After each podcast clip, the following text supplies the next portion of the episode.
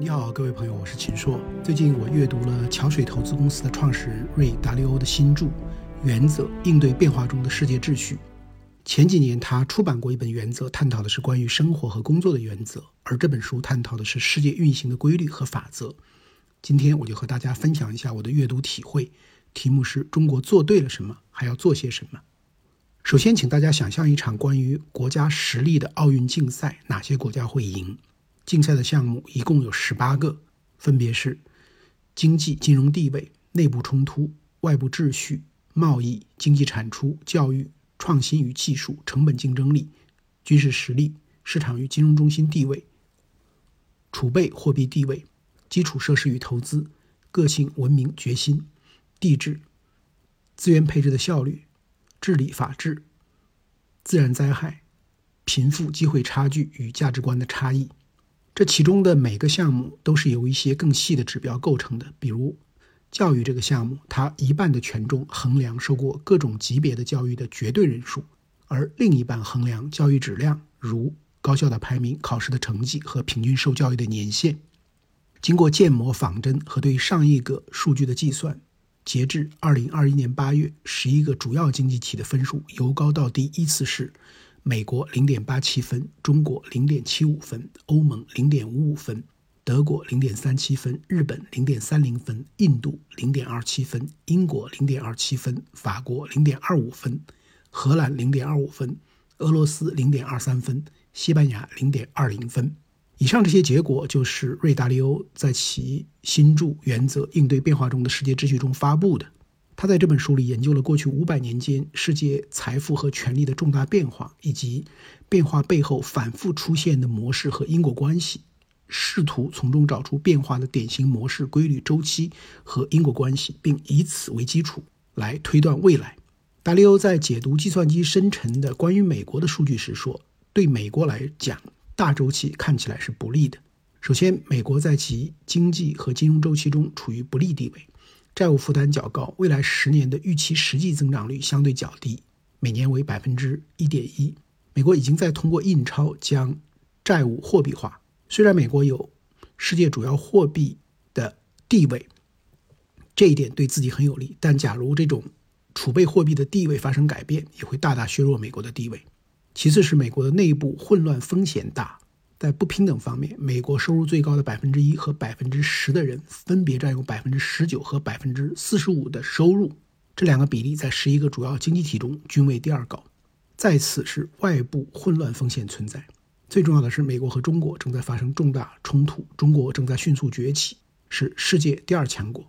达利欧对中国数据的解读则是：对中国来说，大周期看起来较为有利。首先，中国在其经济和金融周期中处于较为有利的地位。中国的债务负担较低，且大部分债务是以本币计价，因此风险不高。未来十年的预期实际经济增长率相对较高，预计为每年百分之四点三。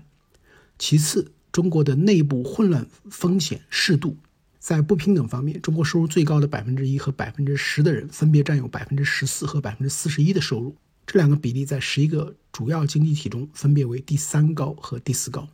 再次是外部混乱风险存在，最重要的是中国和美国正在发生重大冲突，美国在衰落，但美国仍是世界第一强国。达利欧是一个中国通，他早在1994年就成立了桥水中国合作伙伴，1995年把11岁的儿子麦修送到北京的史家胡同小学读书，2018年桥水成为了中国境内私募管理人。达利欧将中国从1949年到现在的崛起分为三个阶段：1949到1976是奠基阶段。一九七八到二零零八是第二阶段，通过改革开放赢得实力，同时未对其他国家造成威胁。二零零八年至今是第三阶段，要巩固之前的成就，推动中国前进，已在二零四九年实现既定目标。最终目标是让中国的经济总量达到美国的两倍左右，并让经济增长的好处得到广泛的分享。与此同时，中美的冲突日益凸显，全球化慢慢走向终结。从我阅读。达利欧这本书的体会看，他认为中国崛起的最重要的原因其实是两个。第一是长期主义，他说中国领导人关心的是百年大计，因为一百年是一个好的王朝延续的最短时间。他们明白典型的发展轨迹包含不同阶段，每个阶段持续几十年，他们为此进行规划。中国领导人不仅努力实施规划，还制定了清晰的标准来评估规划的表现，而且他们实现了大部分的目标。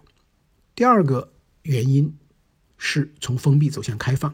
一九八四年，达利欧应中信的邀请首次访问中国。他在书中这样写道：“当时的中国十分贫穷落后，但我很快发现中国人聪明且有教养。在这方面，中国的情况和我去过的大多数其他欠发达国家不同。那些国家的贫困者似乎生活在另一个世纪，而中国的落后是由于其体制缺乏激励性，人们普遍无法接触外部世界。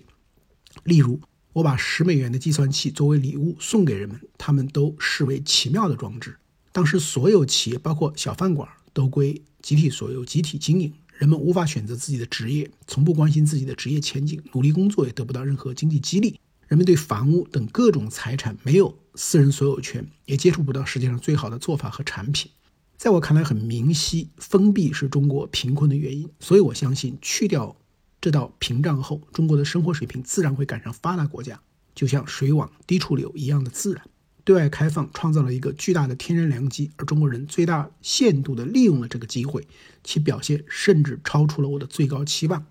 达里欧在原则中还专门用了一章的篇幅来探讨中美关系和战争。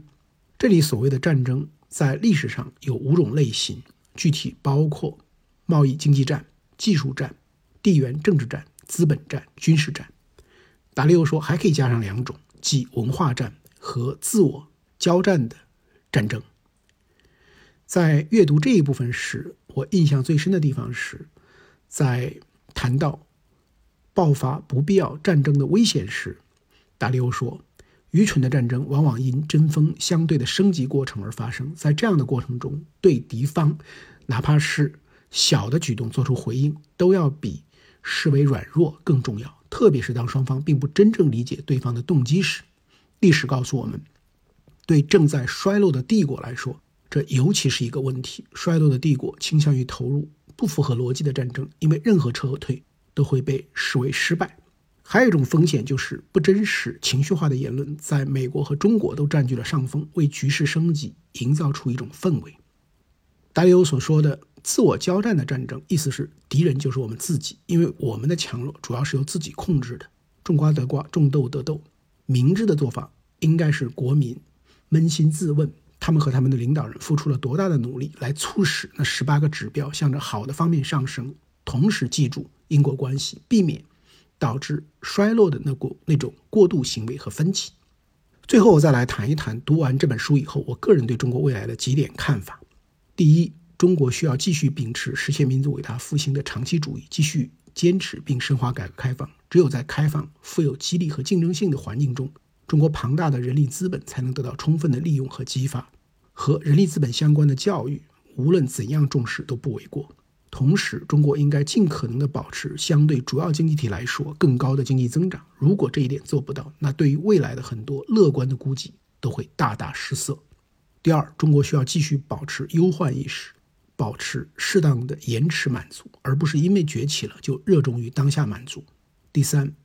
中国在未来的发展中，要建设更加开放的知识、信息和关键市场，并在此基础上提升治理的现代化、法治化水平。这一点也是我特别想跟大家分享的。因为达利欧在上一本原则中倡导了一个核心的工作原则，叫做“创意择优”，其公式是：创意择优等于极度求真加极度透明加可信度加权的决策。这一点对我们颇有借鉴性。达利欧说：“要让创意择优发挥作用，需要人们做三件事：一是坦诚自己最诚实的想法，公开讨论；二是理性的表达分歧，进行高质量的辩论，拓展思路，尽量形成最优的集体决策；三是用创意择优来处理不同的意见，比如可信度加权的决策。他的意思就是给那些一向有高可信度的发言者更高的权重。”我在自己的日常调研中发现，我们中国的制造业做得很好，政策和市场的边界也比较合理，充分发挥了民企的作用，让他们参与世界市场的竞争，最终锻炼出强大的中国制造。而服务业，无论是金融、房地产、教育、医疗、文娱、养老等等，一直是磕磕绊绊。中国的制造业的竞争力，给全球消费者、中国消费者都带来了很大的福祉，而中国服务业的不如人意，则让中国居民生活成本偏高，获得感和幸福感下降。这里很重要的原因，在我看来，就是服务业里政府部门有很强的干预性。我不是说不应该干预，而是说如果不能够创意择优，那么越干预就可能越麻烦。比如大家最近都很关心人口的问题，二零二一年全国人口只增加了四十八万人，负增长就在我们眼前。而我查了一下资料，在二零一四年前后，有关部门和不少人口学家的测算，还是说，如果实现全面二孩政策，中国的生育率会达到四点五，每年会出生四千九百九十五万人。即使单独二孩，生育率也会反弹到二点四。类似这样的与实际情况大相径庭的判断，误导了多少政策，带来了多少问题？而这背后其实都是缺乏独立思考和学术证明。不实事求是的原因。如果我们不能抓住目前中国制造充满韧性、正向中高端升级的窗口期，在服务业领域里面全面的提升水平、释放活力，那么未来当中国制造因为成本上升步入调整期之后，谁来支持我们经济社会的可持续发展？总之，在我看来，《原则》是一部有体系、有洞见的好书。达里欧本人也不吝啬对中国的肯定和赞赏。他说：“我研究了中国这么多年，可以告诉你，如果换作是我的话，我几乎会做与他们完全相同的事情。但作为中国人，我们还是要记住：谦虚使人进步，骄傲使人落后。尤其是外部溢美之词越来越多的时候，我们更要自我反思，胸怀谦卑。”